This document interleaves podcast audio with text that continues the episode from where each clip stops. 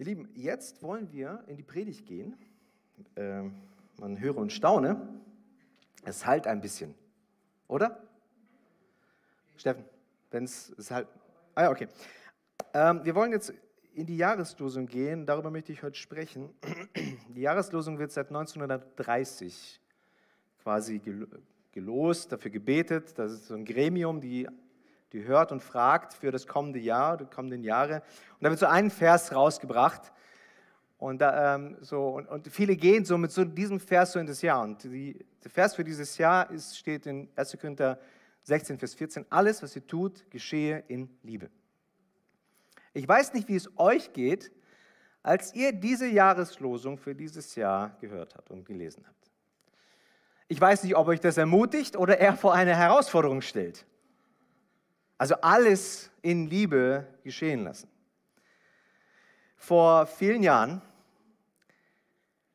vor 50 Jahren, nein, also vor, als ich Anfang 20 war, ist Folgendes passiert.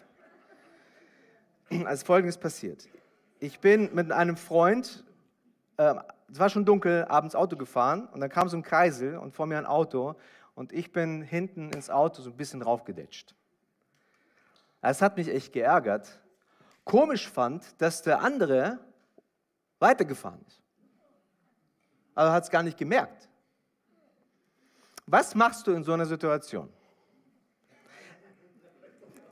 Weiterfahren nach Hause, stehen bleiben, anhalten, Polizei rufen. Ich habe meinen Kumpel an, äh, angeschaut, so, was ist denn das jetzt? Was machen wir jetzt? Und dann habe ich mich Genau, ich habe angefangen, die Person zu verfolgen. Ich bin dann losgefahren, ich habe die Person verfolgt, ich bin hinterhergefahren und ich glaube, wir sind irgendwie 15 oder 20 Minuten gefahren. Ich habe gedacht, also wirklich durch Straßen, die jetzt auch teilweise nicht so befahren waren, ich habe gedacht, die Person die hat echt Panik bald, weil irgendjemand verfolgt sie. Und dann sind wir dann irgendwann angekommen und ich weiß nicht, ich steige aus dem Auto, die Person steigt aus dem Auto und, und guckt so, wer ist das, was kommt jetzt? Ne?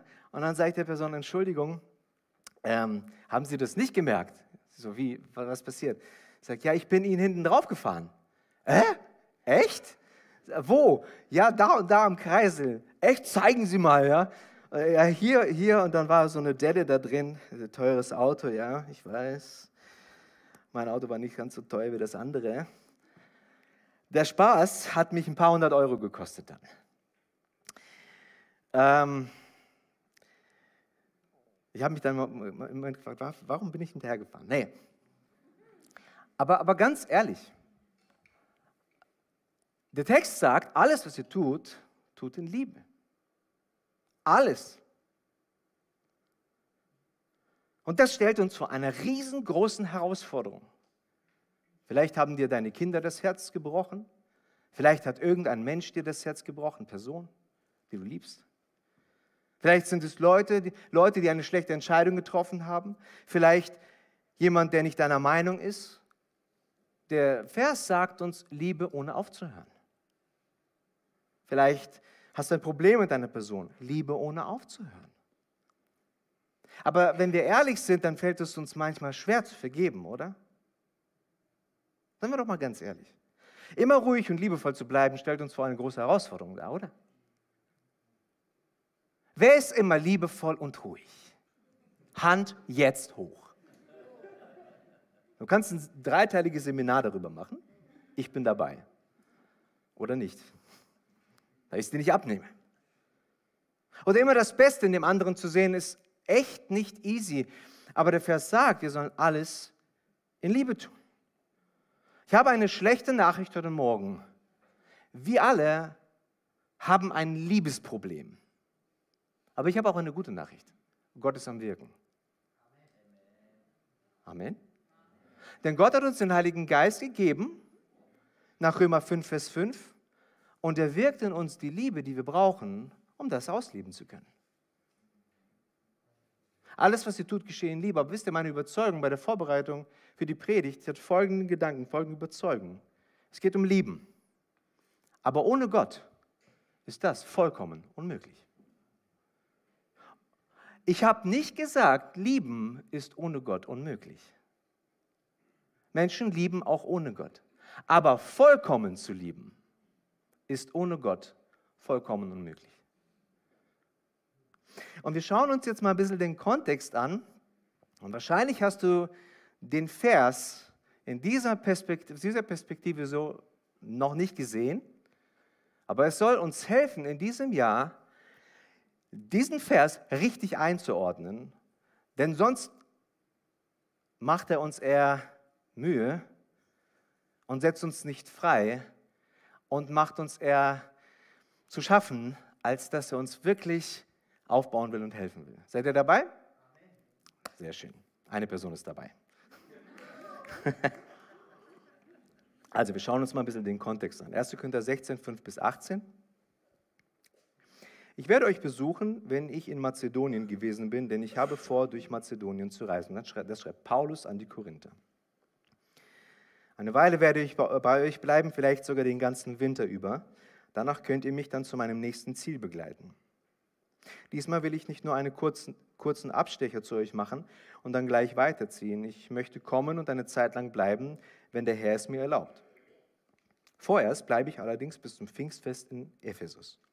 Denn hier bietet sich mir große Möglichkeiten für die Arbeit und viele Menschen fühlen sich von der Botschaft angesprochen. Es gibt allerdings auch viel Widerstand. Wenn Timotheus kommt, seht zu, dass er ohne Angst bei euch sein kann, denn er arbeitet wie ich für den Herrn. Niemand soll ihn gering schätzen und lasst ihn in Frieden zu mir zurückkommen. Ich freue mich schon, ihn bald wiederzusehen, zusammen mit den anderen Gläubigen. Nun zu unserem Bruder Apollos. Ich habe ihn mehrmals gebeten, euch mit den anderen Gläubigen zu besuchen, aber er wollte jetzt nicht kommen. Er wird euch später besuchen, wenn der Zeitpunkt günstiger ist. Seid wachsam, haltet treu an dem fest, was ihr glaubt, seid mutig und stark. Alles, was ihr tut, soll in Liebe geschehen. Das ist unser Vers unser Kernvers, ne? die Jahreslosung. Ihr wisst, dass Stephanas und alle in seinem Haus die Ersten waren, die in Griechenland gläubig wurden. Sie widmen ihr ganzes Leben dem Dienst für die anderen Gläubigen. Ich bitte euch inständig, liebe Brüder und Schwestern, also ist immer, wenn Bruder geschrieben wird, meint es immer eigentlich Bruder und Schwester. In den meisten Fällen. Ihnen und auch anderen Mitarbeitern, die sich mit solcher Hingabe einsetzen, mit großer Achtung zu begegnen. Ich bin froh, dass Stephanas, Fortunatus und Achaicus gekommen sind. Also wer nach Kindernamen sucht, hier sind sie. Also es gibt ja hier welche, die... Ne? Was, was ist los? Tolle Namen. Also, sie haben euch ersetzt, da ihr mich hier nicht unterstützen könnt. Sie sind eine große Ermutigung für mich, wie, es auch für euch, wie sie es auch für euch waren. Deshalb gebührt ihnen eure Wertschätzung. Punkt. Also, Paulus, Timotheus, Apollos, Stephanas, Fortunatus, Achaicus, sind echt Zungenbrecher. Diese Männer, diese Leute, die lebten einen Auftrag, ihren Auftrag. Die lebten die Mission. Und was sie sagten ist, da wo wir sind, in Ephesus, da tun sich, tun sich plötzlich Türen auf für das Evangelium. Es passieren hier erstaunliche Dinge, aber es gibt ein Problem auch noch. Wir, wir erleben viel Widerstand. Auf der einen Seite sind Menschen offen, Türen gehen auf, aber auf der anderen Seite erleben wir viel Widerstand. Weißt du, folgendes Prinzip. Wenn wir uns für Gottes Sache einsetzen, werden wir Widerstand erleben. Wir werden automatisch Widerstand erleben, weil es gibt, äh, es gibt Kräfte, denen es nicht gefällt, wenn wir uns für Gottes Sache einsetzen. Amen? Aber jetzt folgendes. Es macht einen Unterschied, ob der Widerstand von außen kommt oder von innen. Sprich, es macht einen Unterschied, ob der Widerstand von der Welt kommt oder von der Gemeinde. Innerhalb der Gemeinde. Von Menschen wie dir und mir. Es macht einen Unterschied, ob die Menschen uns schlecht gesonnen sind oder ob wir untereinander uns gegenseitig schlecht gesonnen sind. Und ich möchte über diesen Text, über sieben Liebesblockaden sprechen, die in diesem Text, in diesem Kontext stehen, die uns daran hindern wollen, alles in Liebe zu tun. Und ich bitte euch, gut aufzupassen, schreibt mit, holt euer Handy raus oder whatever. Die erste Liebesblockade, der wir in unserem Leben begegnen, ist, hört gut hin, Angst. Schaut, Vers 10, wenn Timotheus kommt, seht zu, dass er ohne Angst bei euch sein kann, denn er arbeitet wie ich für den Herrn. Timotheus war ein junger Kerl, er war ein Mitarbeiter von Paulus.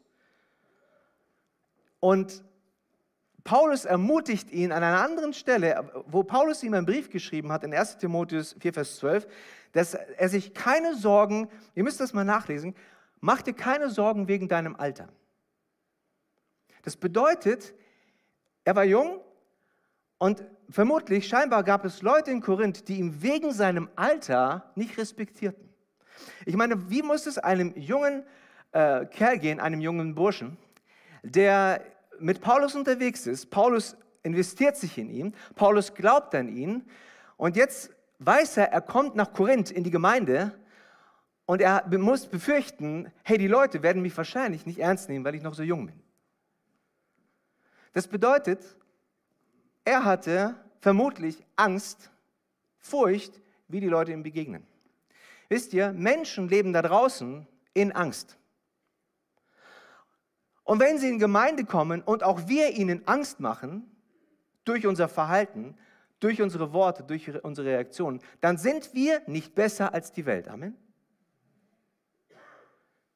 Macht Timotheus keine Angst. Und das musst du dir mal auf die Zunge zergehen lassen. Wir sprechen hier, Paulus sagt, lebe einen Lifestyle, dass du durch deine Art, durch das, was du sagst, wie du sagst, anderen keine Angst machst. Interessant. Hattest du schon mal Angst durch eine Reaktion von einer Person? Hattest du schon mal eine Reaktion, wo du jemand Angst gemacht hast? Paulus sagt, macht Timotheus keine Angst. Und das ist echt eine Ansage.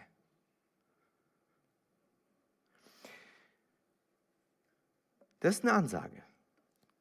Zu Timotheus sagt er auch was Interessantes. In 1 Timotheus 4, Vers 12 sagt er, sei den Gläubigen ein Vorbild. Das bedeutet, er sagt, er hat zwei Botschaften. Gemeinde, macht Timotheus keine Angst. Timotheus, macht der Gemeinde keine Angst. Sei du ihnen ein Vorbild. Und ich verrate euch jetzt was. Die junge Generation, so wie Timotheus, kann uns älteren Generationen ein Vorbild sein. Amen. Und wir sollten ihnen durch unser Verhalten keine Angst machen. Wir sollten sie nicht einschüchtern. Wir sollten ihnen keine Furcht äh, machen, so nach dem Motto, naja, komm du erst mal in mein Alter. Durchleb du erst mal die... Nee. Macht the next generation keine Angst. Aber mach auch nicht deiner gleichen Generation keine Angst. Die zweite Liebesblockade ist Verurteilung. Schaut Vers 11. Äh, Niemand soll ihn gering schätzen, sagt Paulus.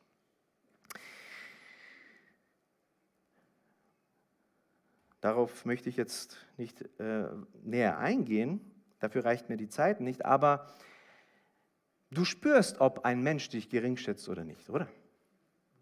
Man spürt, ob, ob jemand einen verurteilt oder nicht, ob jemand einen in eine Schublade packt oder nicht. Was weiß ich, irgendwas Du begegnest Leute und du spürst innerlich, irgendwie, die nimmt mich nicht, nicht so voll. Umgekehrt passiert das auch uns manchmal. Habe eine Geschichte jetzt gelesen, in den Tagen ist ein Mann in ein Flugzeug gestiegen, Pastor, äh, weltweiten Dienst, und er war fertig, sieben äh, Tage lang gedient und setzt sich in den Flieger und will einfach nur Ruhe. Und dann plötzlich kommt jemand, setzt sich neben ihn und schaut ihn an und was machen die denn so? Und er sagt, ich will eigentlich meine Ruhe. Und dann sagt er, ja, und ich sagte, ja, ich, äh, also ich mache Reisedienst und ich spreche zu den Leuten. Ah, okay, und dann äh, diese Person interessiert sich immer mehr und immer mehr, kommt ihm immer näher irgendwie, ja, und, und er denkt so, ich kann einfach nicht. Er stinkt aus dem Mund, er nervt, er riecht nach Alkohol und, äh, und dann stellt sich heraus, dass die Person, ähm, gestern, gestern gerade gelesen die Geschichte, dass die Person erzählt hat, Frau gestorben, Autounfall, Und die Kinder durfte er auch nicht äh, behalten, weil er in eine Krise gestürzt ist. Man hat ihm alles genommen.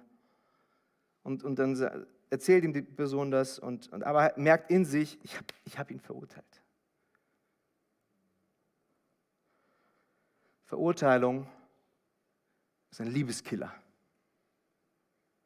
Dritte Blockade, Gleichgültigkeit. Schaut in Vers 13, heißt es, seid wachsam. Nicht wachsam zu sein bedeutet gleich, gleichgültig, äh, gleichgültig zu sein. Das ist mir eigentlich egal. Vor ein paar Tagen waren wir als Familie unterwegs und haben einen Teppich kaufen wollen. Und als wir durch die Gänge so liefen, hörte ich eine, zwei Mitarbeiterinnen miteinander sprechen und die eine Mitarbeiterin schien sehr lustlos zu sein. Und die andere Mitarbeiter sagte zu ihr, das ist unser Job. Hey, das müssen wir machen. Ich hätte echt gerne mich näher dran gestellt. Das wäre unverschämt, um zu erfahren, worüber die reden. Ich habe gar keine Ahnung, worüber die dort gesprochen haben. Aber stellt euch mal vor, jetzt einfach mal angenommen, du kommst in so einen Laden und den Mitarbeitern ist völlig egal, dass du da bist. Also du läufst in den Laden, keiner spricht dich an, keiner fragt dich, ob man dir helfen kann. Du äh, wirst nicht bedient, dir zeigt man nicht, wo die Ware ist und an der Kasse wird man, dient man dir auch nicht. Vermutlich würde so ein Laden nach, äh, nach ein paar Tagen ausgeraubt werden, weil es ja eh allen egal. Oder du würdest gar nicht mehr hingehen und zur Folge hätte, dass dieser Laden Insolvenz anmeldet, weil man fühlt sich nicht wohl in so einem Laden. Bei Gemeinde ist es nicht anders. Wenn wir gleichgültig sind gegenüber den Menschen, die Gott uns anvertraut, die Gott uns schickt, fühlen sich Menschen nicht wohl. Wenn uns die, die, die Geschichten der Menschen egal sind, die begegnen dir und gehen wieder. Gleichgültigkeit ist ein Liebeskiller. Vierte Liebesblockade ist Treulosigkeit. Vers 13, haltet treu an dem fest, was ihr glaubt. Und das ist, finde ich, eine Katastrophe, dass Menschen, die Gott kennenlernen, Christen kennenlernen und eigentlich kennenlernen, dass sie gerade auf, auf einem abspringenden Ast sind. Und wir werden in den nächsten Jahren und Jahrzehnten eine Welle von Treulosigkeit erleben, wo Menschen immer mehr abfallen. Fünfte Liebesblockade, Verachtung. Schaut in Vers 15 und 16, das ist echt ein interessanter Text. Ihr wisst, dass Stephanas und alle in seinem Haus die ersten waren, die in Griechenland gläubig wurden. Wir sehen hier die erste griechische Familie. Gibt es hier Griechen unter uns? hey, hier ist die erste Familie in Griechenland, die gläubig geworden ist. Sie, und hier, guck mal, was hier steht. Sie widmen als Familie, als Familie ihr ganzes Leben den Dienst für die anderen Gläubigen. Ich bitte euch inständig, liebe Brüder, Ihnen und auch anderen Mitarbeitern, die sich mit solcher Hingabe einsetzen, mit großer Achtung zu begegnen. Wir sehen hier die erste Familie, die gläubig geworden ist und die sich für Gottes Sache, für Gottes Reich einsetzt. Wisst ihr, manchmal sind Leute neidisch auf Familien, die gemeinsam ihren Glauben leben. Warum klappt es bei denen und bei mir nicht? warst du schon mal neidisch auf jemanden? Eine andere Familie vielleicht? Das ist schwierig. Das ist eine Liebesblockade. Ich möchte dir die Frage stellen, inwieweit, jetzt für die, die eine Familie haben, inwieweit bist du bereit, mit deiner Familie Gott zu dienen? Inwieweit bist du bereit, mit deiner Familie Gott zu dienen? Und damit meine ich nicht zu den Kindern, ihr müsst das jetzt machen. Ihr müsst jetzt in den Gottesdienst kommen. Ihr, ihr, ihr müsst das jetzt machen. Sondern sagen, hey, einladen. Wisst ihr, wenn wir abends gemeinsam beten, unsere Andacht machen, dann kommt es immer wieder vor, dass unsere Kinder manchmal keine Lust haben zu beten. Dann setzen wir uns hin und sagen, aber du musst. Ich werde dafür bezahlt.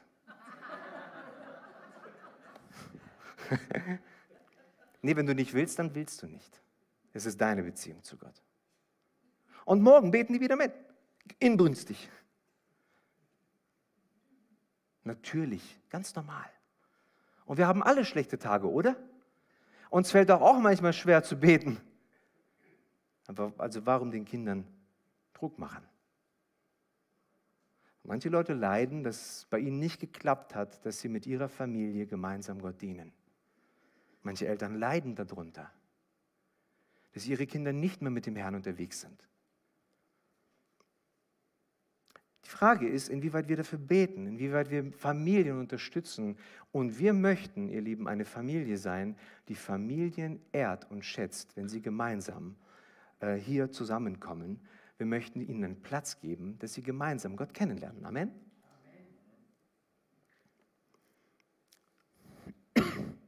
Unterstütze die Sehnsucht dieser Leute, bete dafür, segne sie und sei selbst ein Segen für die Familien. Sechste Liebesblockade, Entmutigung. Vers 18 heißt es, Sie sind eine große Ermutigung für mich, wie, es auch für euch, wie sie es auch für euch waren. Das Gegenteil von Ermutigung ist Entmutigung. Ich möchte euch eine allegorische Geschichte von einem Treffen der Dämonen in der Hölle vorlesen. Es war eine Strategiesetzung, bei der es darum ging, wie man die Christen in ihrem täglichen Leben besiegen könnte. Die innovativen Abgesandten des Bösen machten viele Vorschläge, darunter auch die Bibel, den Charakter Christi und das Wesen Gottes in Zweifel zu ziehen. Sie schlugen direkte Verfolgung, allmähliche Unterwanderung und Gesetze zur Regelung der Religion vor. Schließlich kam ein kluger junger Dämon auf eine Idee, die von allen als der Schlüssel erkannt wurde. Er schlug vor, langsam hier und da ein paar schlechte Nachrichten einzupflanzen, bis die Entmutigung überhand genommen hat. Das war's. Die Teufel würden darin geschult werden, Entmutigung herbeizuführen. Was war es dann? Entmutigung ist ein riesen Liebeskiller. Deswegen ist uns so wichtig, eine Kultur zu haben der Ermutigung. Kennt ihr den schwäbischen Spruch, nicht geschimpft, es kloppt genug? Habe ich nicht so gut ausgesprochen, ich weiß. Auch wenn der Bürgermeister mich zum Schwaben erklärt hat. Wirklich, ich habe eine Urkunde bekommen zum 40. Hängt bei mir zu Hause. ich habe schwarz auf weiß. Ich bin Schwabe. Vers 17 und 18 heißt es, ich bin froh, dass Stephanas, Fortunatus und Achaikus gekommen sind. Sie haben euch ersetzt, da ihr mich hier nicht unterstützen könnt. Sie sind eine große Ermutigung für mich, wie sie es auch für euch waren. Hast du solche Leute in deinem Leben? Hast du Menschen, die dich ermutigen? Hast du Menschen, die, die dir Zuspruch geben? Solche Leute sind eine Quelle der Liebe. Amen? Menschen, die dich ermutigen. Habt ihr gemerkt, wie oft Gott in der Bibel die Wahrheit wiederholen, äh, wiederholte, wenn er versuchte, jemanden zu ermutigen? Bei Josua ermutigte er ihn viermal am Anfang. Warum? Weil er wollte, dass Josua seine Gedanken über sich denkt und nicht seine Gedanken über sich. Amen?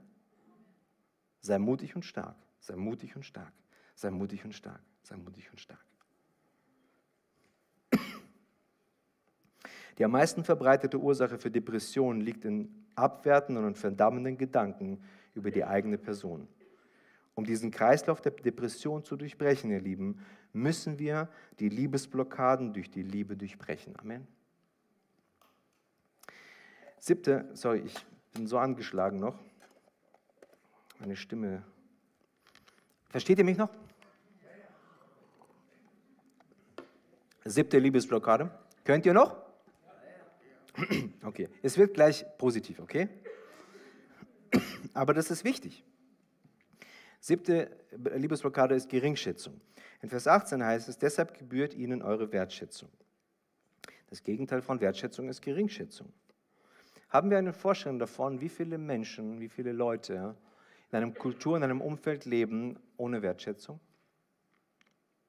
Haben wir eine Vorstellung davon? Wir werden in den nächsten 20 bis 30 Jahren eine Pandemie erleben, die es so noch nie äh, gegeben hat. Und zwar, die wird so aussehen, dass Menschen zum Glauben kommen werden, die aus von zu Hause keine Liebe und keine Wertschätzung bekommen haben. Die vergessen werden, die vergessen wurden, wie ich darauf komme. Ich sehe es auf den Spielplätzen. Jörg Albrecht, ich erkläre es, Jörg Albrecht schreibt in seinem Buch Fitness für die Seele, wie wir innere Stärke finden, folgendes über Blickkontakt. Und er schreibt folgendes. Der Augenkontakt spielt für die Verbindung zwischen Menschen eine enorme Rolle. Hier verzeichnen wir in den letzten Jahren dramatische Verluste, deren Auswirkungen wir noch überhaupt nicht ermessen können. Wenn früher Eltern mit ihren Kindern auf den Spielplatz gingen, dann sah, saß, saßen die Kinder in der Sandkiste und die Mütter der Väter saßen am Rand und unterhielten sich. Im Laufe einer Stunde sah ein Kind zwischen 30 bis 40 Mal zu seinen Eltern, die Blicke trafen sich, Mama oder Papa guckten zurück und das Kind wusste, es ist alles in Ordnung. Ich kann in Ruhe weiterspielen. Wissen Sie, was heute passiert, wenn die Kinder zu den Eltern sehen? Mama oder Papa gucken nicht zurück, sondern stattdessen auf das Handy. Kein Augenkontakt, kein kurzer Moment der Verbindung. Das Kind bleibt verwirrt und irritiert zurück. Und das geschieht nicht nur während der Stunde auf dem Spielplatz, sondern ständig. Der Papa trägt sein Kind auf dem Arm zum Kindergarten, den Blick auf das Smartphone in der anderen Hand gerichtet. Die Mutter sitzt in der Straßenbahn, tippt auf ihrem Handy herum und sieht nicht, wie ihr Baby sie anlächelt. Doch nicht nur Eltern und Kinder sehen sich immer seltener in die Augen, sondern Menschen generell. Wir verlieren den Augenkontakt und damit die Verbindung zu den anderen. Die Technik schafft eine Pseudoverbindung, eine Pseudoverbindung, aber keine Verbindung mit der Seele. Ich habe nichts gegen die Technik, aber wenn die Technik uns nicht hilft, miteinander zu verbinden, dann sollten wir an manchen Stellen das Ding beiseite legen. Und das ist eine Riesenherausforderung. Ich weiß, wovon ich spreche. Ich möchte wiederholen, die Liebesblockaden sind Angst, Verurteilung, Gleichgültigkeit, Treulosigkeit, Verachtung, Entmutigung, Geringschätzung. Diese sieben Liebesblockaden wirst du, nicht vielleicht alle, aber Teile davon, mit hundertprozentiger Wahrscheinlichkeit in diesem Jahr hier und da erleben. Je, jeder von uns wird von Zeit zu Zeit mit diesen Dingen konfrontiert oder wir konfrontieren andere durch unser Verhalten damit. Die Botschaft ist trotzdem, alles geschehe in Liebe. Welcome. Hey, wir sollen lieben. Amen. Hey, es braucht eine Menge Liebe. Wow. Es braucht eine, richtig, eine Menge Liebe. Wir brauchen die richtige Definition von Liebe und die, die richtige Art von Liebe. Und ich möchte das jetzt erklären. Jetzt geht es ein bisschen ins Eingemachte. Das war nur ein bisschen das Vorspiel. Es gibt nichts Schlimmeres, als wenn du arbeiten möchtest oder etwas handwerklich machen möchtest und du hast nicht das richtige Werkzeug. Amen. Du willst etwas bohren und du hast nicht den richtigen Bohrer. Du willst, äh, du willst Nägel in die Wand hauen und du hast, findest nicht den richtigen Nagel. Äh, äh, du willst eine, eine Tür festmachen, so wie gestern Abend Brian, ne? und, und, und du hast nicht das richtige Werkzeug dafür. Du bist froh, wenn andere das haben. Ähm, jetzt passt auf. Der Erfolg deiner Arbeit hängt maximal von dem Werkzeug ab, was du zur Verfügung hast. Amen. Das ist genauso, wenn du für Leute kochst. Was meine ich damit? Als Jemia geboren wurde, ein, Jahr, ein oder zwei Jahre später, kaufen wir uns auch einen Thermomix, oder? Schatz? Thermomix. Mit Levi war das. Oh, schon. Also sie, sie, echt wie? Sie hat ein Gedächtnis unglaublich. Ja? Bei Levi haben wir das uns besorgt. Thermomix. Babybrei machen. Wow. Es gibt nichts Einfacheres. Wisst ihr, Thermomix ist das Ding, du drückst ein paar Knöpfe und das Ding zaubert dir ein tolles Gericht. Du musst fast nichts mehr machen. Naja, keine Verkaufsstrategie hier, keine, keine, keine Sorge. Ähm, wir haben es nur für die Preis gekauft. Ne? Der Thermomix kann viele Dinge. Er kann Mehl machen, er kann, äh, er kann äh, dir Teig machen, er kann dir Soßen machen, er kann dir Suffel machen, er kann garen, blablabla. Was der Thermomix nicht kann, ist für viele kochen. Also für fünf bis zehn Personen kriegt, das man, kriegt man das vielleicht noch hin, aber 20, 30, 40, 50, hey, da bin nicht nur ich frustriert, sondern meine Gäste. Okay? Ähm, die Menge, jetzt pass auf, die Menge der Leute, die ich satt bekommen möchte, hängt zu 100% von der Kapazität der Behälter ab, die ich für das Essen zur Verfügung stelle. Stimmt oder stimmt es nicht? Frauen? Männer? Kleine Behälter, kleine Menge, große Behälter, große Menge.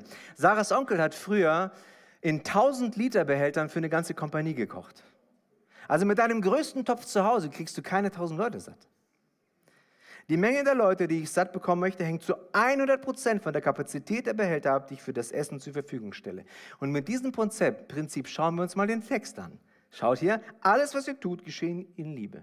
Das klingt erstmal betrachtet total nett. Alles, was ihr tut, geschehen in Liebe. Aber wie bei dem Thema Thermomix habe ich hier ein Problem. Ich habe nicht genug Liebe. Ich habe nicht genug Liebe. Du auch nicht. Sorry. Ich werde enttäuscht, ich werde verletzt. Ich habe manchmal nicht so viel Geduld. Mir fällt es schwer zu vergeben. Wie der Behälter unseres Thermomixes zu klein ist, um viele Leute satt zu bekommen, so ist meine Liebe zu klein, um jeden Menschen mit Liebe zu begegnen. Ich weiß nicht, wie es dir geht, aber ich bin mit dem Thema Liebe, was das Thema Liebe betrifft, mit meiner Kapazität von mir, manchmal, lasst es mich so ausdrücken, nicht sonderlich zufrieden. Ich weiß, als Pastor sollte man da anders reden, aber mir geht es äh, genauso wie dir. Dieses Wort, alles in der Jahreslosung, lässt mir keinen Spielraum. Gar keinen. Ich kann nicht sagen, so heute Schatz, heute mache ich mal nicht die Küche, ich habe einfach keine Lust. Könnte ich schon, aber das nicht in Liebe. Meine Frau hört genau zu jetzt, was ich sage. Ich kann nicht sagen, so Kids, ich schmier euch keine Brot, ihr wart richtig fies zu mir. Sarah denkt, ich schmier doch die meisten Brote. Ich kann nicht sagen, heute bohre ich mal jetzt echt Mittagspause, Mittagspause Loch, damit ich meinen ganzen Nachbarn mal so richtig zeige, wo der Hammer liegt. Heute, die Einstellung heute werde ich allen zeigen, wie der Hammer liegt, hängt, ist falsch, ist nicht richtig. Wisst ihr, vor ein paar Jahren waren wir im Urlaub auf dem Campingplatz und neben uns waren wirklich laute Menschen. Es gibt wirklich manchmal laute Menschen, vor allem auf Camp Campingplätzen. Und die waren so laut. Unsere Kinder waren noch klein, die waren so laut. Wisst ihr, was ich gemacht habe? Ich habe das Fenster aufgemacht und ich habe alles, was in mir war, genommen und ich habe sie so angeschrien, dass sie endlich ruhig sein sollen. Hast du noch nie gemacht, oder? Ist ja auch gut so.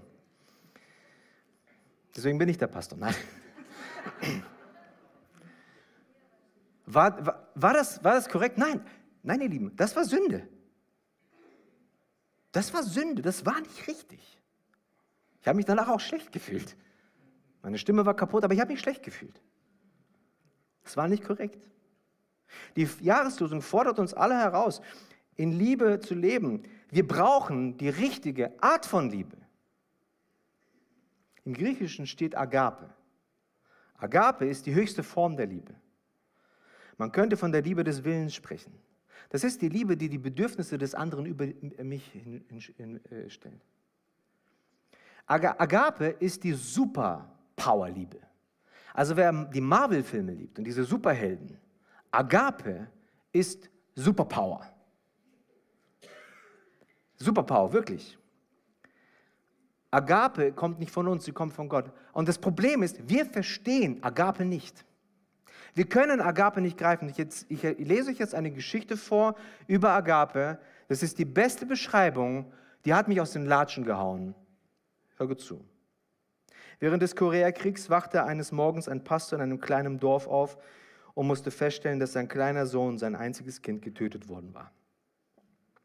Offenbar hatten sich einige Soldaten in der Nacht eingeschlichen und wahllos einige Dorfbewohner in einem brutalen Terrorakt hingerichtet.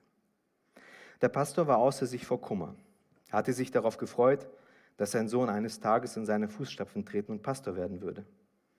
Jetzt fürchteten seine Freunde um seine emotionale Stabilität so groß war die Trauer über den sinnlosen Tod des Jungen.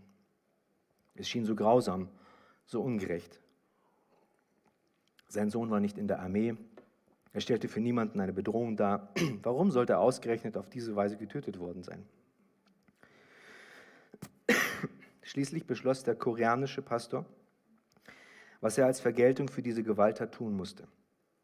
Er kündigte an, dass er die Männer, die seinen Sohn getötet hatten, jagen würde und nicht eher aufgeben würde, bis er sie gefunden hätte. Kein Hindernis würde sich ihm in den Weg stellen, keine Härte würde ihn abschrecken. Der leidgeprüfte Vater war entschlossen, alles zu tun, was nötig war. Erstaunlicherweise gelang es ihm, die Identität der beiden Terroristen herauszufinden, sich hinter die feindlichen Linien zu schleichen und herauszufinden, wo sie wohnten. Eines frühen Morgens schlich er sich in ihr Haus und stellte sie zur Rede. Der Pastor sagte ihnen, wer er war und dass er wusste, dass sie seinen Sohn ermordet hatten. Ihr seid mir etwas schuldig, sagte er zu ihnen. Ich bin gekommen, um die Schuld einzutreiben. Die beiden Männer rechneten, rechneten offensichtlich damit, als Vergeltung getötet worden zu sein. Getötet zu werden. Doch die nächsten Worte des Pastors verblüfften sie. Ihr habt mir meinen Sohn genommen, sagte er, und nun möchte ich, dass ihr an seiner Stelle meine Söhne werdet. Der Pastor blieb mehrere Tage bei ihnen, bis er sie überreden konnte, mit ihm zu kommen. Mit der Zeit adoptierte er sie als seine rechtmäßigen Söhne. Er liebte sie und kümmerte sich um sie. Sie wurden Christen, besuchten die Bibelschule und wurden ordiniert. Heute sind diese beiden Männer Pastoren in Korea. Und das alles wegen eines Vaters, der bereit war, alles zu tun, um sie zu gewinnen und dessen Liebe unaufhaltsam war. Das ist Agape. Das ist Agape.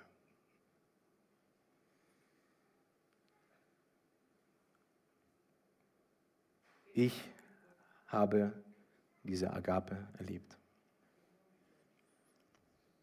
Diese Agape kommt nicht von mir. Agape kommt von Vater. Und jeder, der zu Gott kommt, erfährt diese Agape. Der Vater hat genau das getan.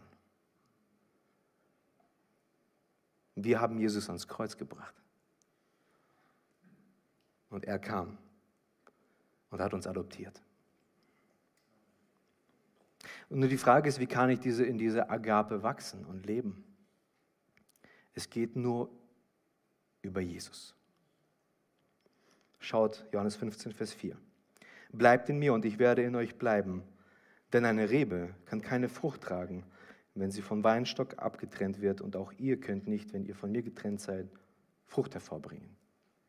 Ich bin der Weinstock, ihr seid die Reben. Wer in mir bleibt und ich in ihm, wird viel Frucht bringen, denn getrennt von mir könnt ihr nichts tun. Vielleicht wirst du in diesem Jahr mehr Bibel lesen, vielleicht nimmst du dir vor, Bibelverse auswendig zu lernen, mehr zu beten, eine kleine Gruppe zu besuchen. Alles gut, aber es reicht nicht. Was du brauchst, ist Agape. Und wie wachsen wir in Agape? Vers 5, ich bin der Weinstock, ihr seid die Reben. Wer in mir bleibt und ich in ihm, wird viel Frucht bringen, denn getrennt von mir könnt ihr nichts tun. Und in Jesus bleiben meint im Griechischen, Jesus zum Zuhause zu machen. Und du kannst unter einem Dach mit Menschen leben und du kannst entweder in Nähe leben oder du kannst getrennt leben. Du kannst die Nähe erfahren oder du kannst Distanz erfahren. Äh, über Silvester haben wir meinen Bruder mit seiner Familie besucht und die Nachbarn hatten im Treppenhaus eine Katze. Ich habe nichts gegen Katzen, aber sie sind nicht meine Lieblingstiere. Ähm, und wisst ihr, diese Katze war interessant. Wenn du kommst, wenn du kamst im Treppenhaus, dann ging sie irgendwie weg. Aber als sie zur Tür ging und dann bei der Tür rausging, signalisierte sie dir so, ich mag dich, könntest du bitte kommen und mich streicheln. Kennt ihr solche Katzen, die du quasi, die dir signalisieren, du willst sie streicheln und dann kommst du und dann machen sie einen Satz nach hinten? Das sind Katzen, manchmal. Nicht alle, ich weiß. Ich weiß, dass nicht jede Katze so reagiert, aber viele Christen reagieren so, wenn es um die Liebe Gottes geht. Sie wissen um die Liebe Gottes, sie wissen, dass sie sie brauchen. Und wenn sie sie erfahren möchten, dann gehen sie auf Distanz. Vielleicht ist es Schuld, Scham, irgendwelche Dinge. Vielleicht ist es Angst. Wir werden in diesem Jahr mit Sicherheit Angst begegnen. Vielleicht werden wir uns Leute durch wir werden, vielleicht werden wir auch Leuten, äh, werden uns Leute Angst machen. Schaut 2 Timotheus 1, Vers 7. Denn Gott hat uns nicht einen Geist der Furcht gegeben, sondern einen Geist der Kraft, der Liebe und der Besonnenheit. Amen. Vielleicht werden wir Vorurteilen, Gleichgültigkeit, Treulosigkeit, Entmutigung und Geringschätzung erleben. Vielleicht sind es diese Dinge, die wir in diesem Jahr erleben. Aber Gottes Liebe ist konstant. Er liebt uns immer gleich. In 1. Äh, Johannes 4, Vers 18 heißt es, Furcht ist nicht in der Liebe, sondern die vollkommene Liebe treibt die Furcht aus. Deswegen ist es wichtig, dass wir zu der Ressource bei der Quelle der Liebe leben und mit ihm leben. Vollkommene Liebe treibt Angst aus. Vollkommene Liebe treibt Vorurteile aus. Vollkommene Liebe treibt Gleichgültigkeit aus. Vollkommene Liebe treibt Treulosigkeit, Verachtung, Entmutigung Geringschätzung. Und ich möchte dich ermutigen, investier in die Beziehung zu Gott, zum Vater. Investier in die Beziehung, nimm dir Zeit mit ihm in diesem Jahr. Freue dich über seine Liebe. Wir leben in einer Gesellschaft, die voller selbstsüchtiger Menschen sind. Selbstsüchtig, selbstsüchtig zu sein ist nicht okay. Aber es gibt einen Bereich, wo ich selbstsüchtig sein kann, in der Liebe des Vaters. Da darf, die, darf ich an mich denken. Da darf ich selbstsüchtig sein. Ich will sie haben. Amen. Ich will sie haben. Teile die Liebe mit anderen Leuten. Teile sie. Sei verschwenderisch. Beschenke Leute mit der Liebe. Gib Dinge weiter. Guck mal, ich habe hier einen 5-Euro-Schein.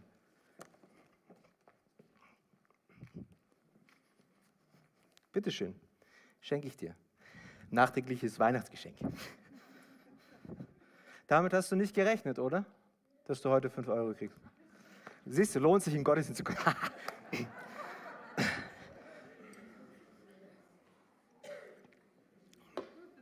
Das war absolut überraschend, oder? Wer hätte das gedacht? Beschenke in diesem Jahr Menschen mit Liebe. Überrasche sie. Überrasche sie mit deiner Reaktion. Überrasche sie mit Vergebungsbereitschaft. Überrasche sie, indem du nicht hart mit Menschen redest, wenn etwas nicht nach deiner Nase läuft. Überrasche doch mal die Menschen in diesem Jahr. Und sei nicht so wie letztes Jahr. Tu alles in Liebe. Aber die Voraussetzung dafür ist Agape. Und dafür die Voraussetzung ist deine Beziehung zum Vater. Und man spürt relativ schnell, wie die Beziehung zum Vater bei der Person gerade so ist.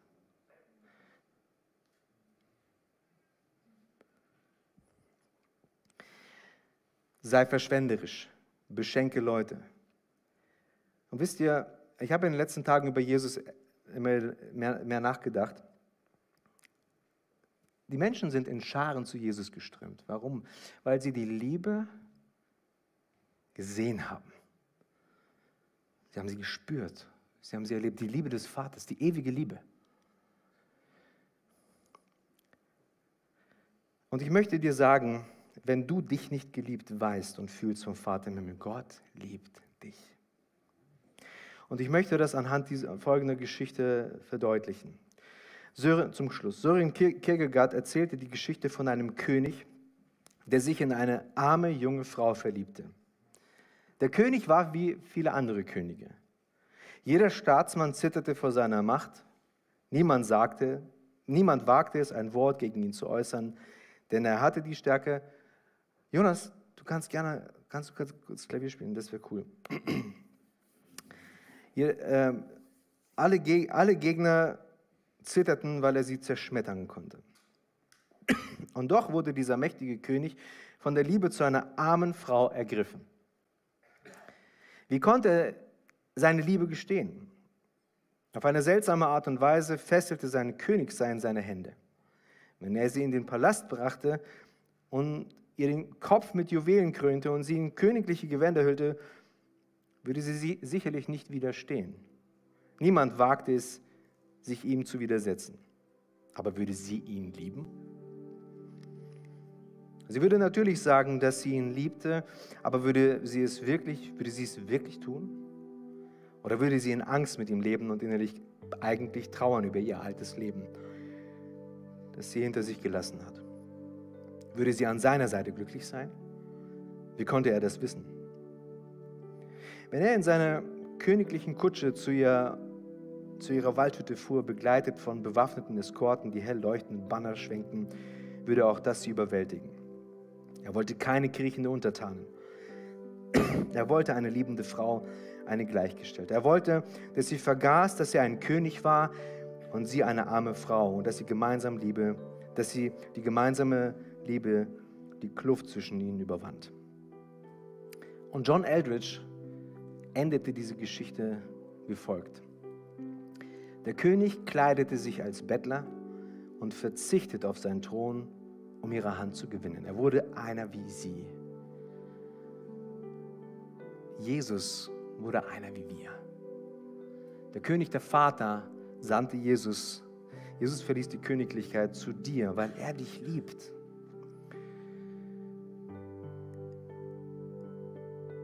Und lass uns die Augen schließen. Vater, wir kommen zu dir. Danke, dass du deinen Sohn gesandt hast auf diese Erde. Jesus, danke, dass du Mensch geworden bist, dass du unsere Schuld, unsere Sünden auf dich genommen hast. Ich danke dir, Herr, dass wir dieses neue Leben mit dir leben können. Schlicht und ergreifend aus dem Grund, weil du uns das ermöglicht hast, weil du ans Kreuz gegangen bist.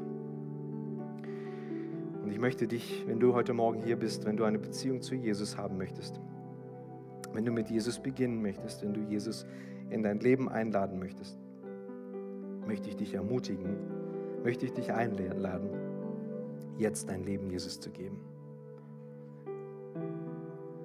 Sprich mir einfach folgendes Gebet nach. Jesus Christus, ich komme jetzt zu dir. Ich gebe dir mein Leben.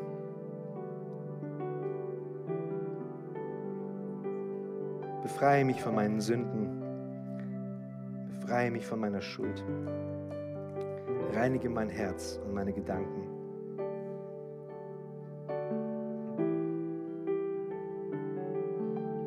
Heiliger Geist, erfülle mich mit der Liebe des Vaters.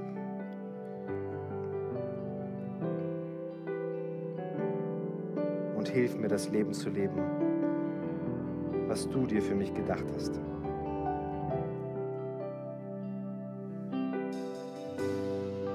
Amen. Und du das Gebet beten konntest für dich, gibt es hier jemanden, der vielleicht sagt, ich habe das Gebet für mich jetzt heute so zum ersten Mal beten können? Gibt es jemanden? Da hebt jemand die Hand, da zwei. Halleluja. Steckt doch mal die Hände aus unseren beiden, beiden Frauen hier. Danke dir.